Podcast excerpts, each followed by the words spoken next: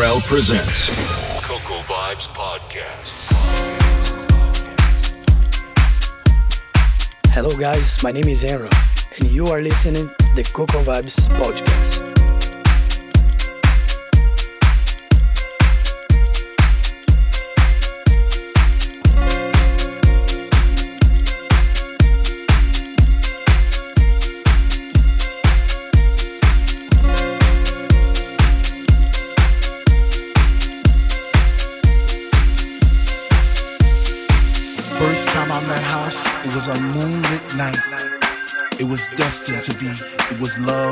First sight.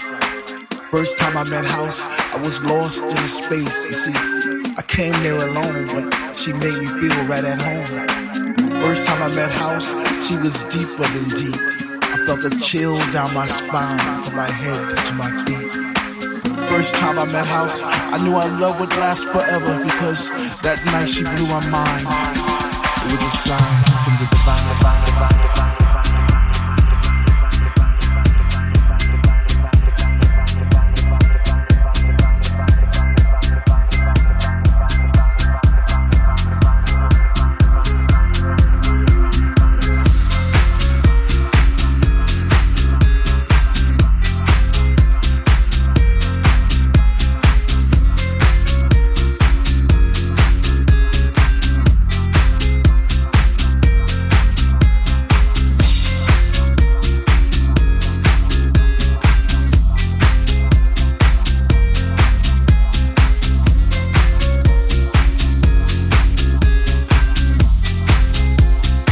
Coco Vibes Podcast.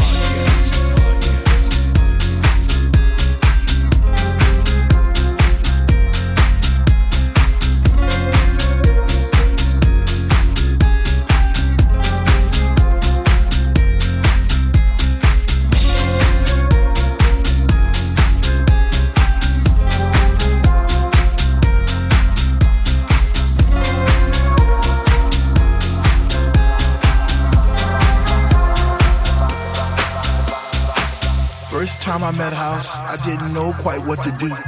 I'd wake up in a cold, hot sweat, wondering was it true? Was my mind playing tricks on me? Did my heart and my ears deceive?